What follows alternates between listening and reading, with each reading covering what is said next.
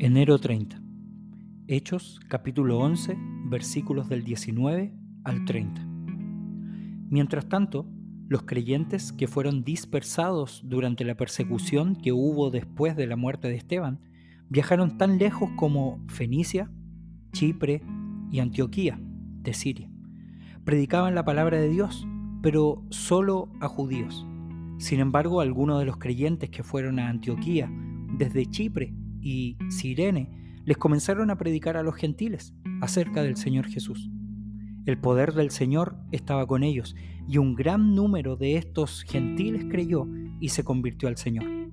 Cuando la iglesia de Jerusalén se enteró de lo que había pasado, enviaron a Bernabé a Antioquía.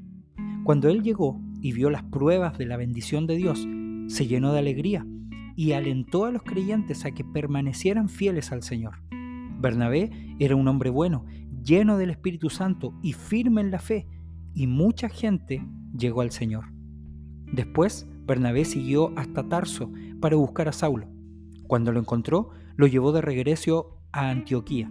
Los dos se quedaron allí con la iglesia durante todo un año, enseñando a grandes multitudes. Fue en Antioquía donde, por primera vez, a los creyentes los llamaron cristianos. Durante aquellos días, unos profetas viajaron de Jerusalén a Antioquía. Uno de ellos, llamado Ágabo, se puso de pie en una de las reuniones y predijo por medio del Espíritu que iba a haber un gran hambre en todo el mundo romano. Esto se cumplió durante el reinado de Claudio.